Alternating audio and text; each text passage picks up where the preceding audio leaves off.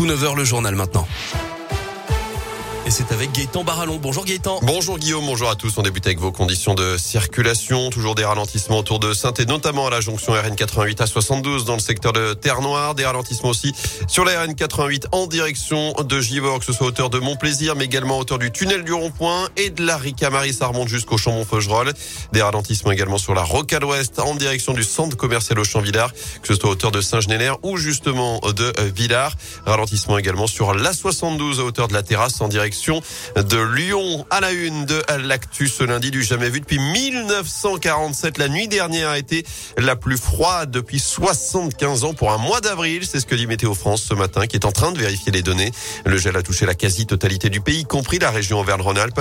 Les températures sont tombées jusqu'à moins 9 en Champagne. Et dans ce contexte, RTE appelle les France à limiter leur consommation ce matin, particulièrement jusqu'à 10 heures. Le gestionnaire du réseau électrique prévoit une situation tendue ce lundi en raison de ce coup de froid chez nous et sur une bonne partie du pays.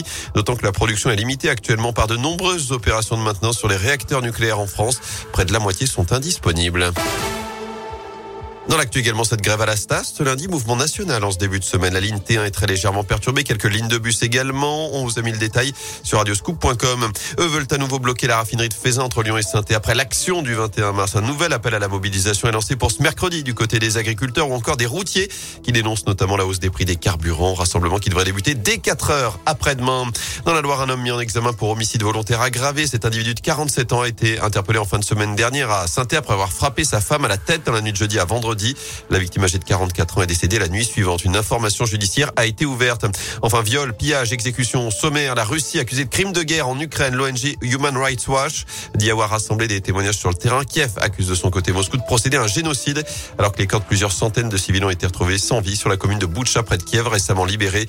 Les autorités russes nient toute responsabilité.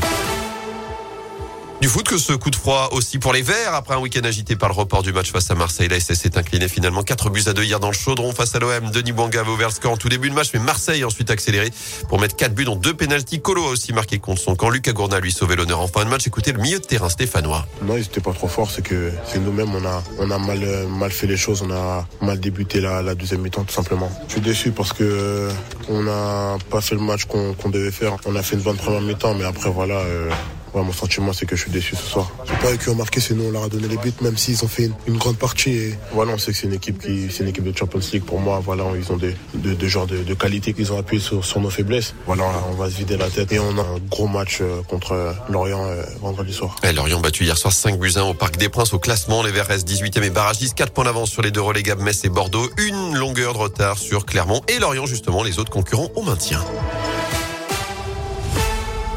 Il est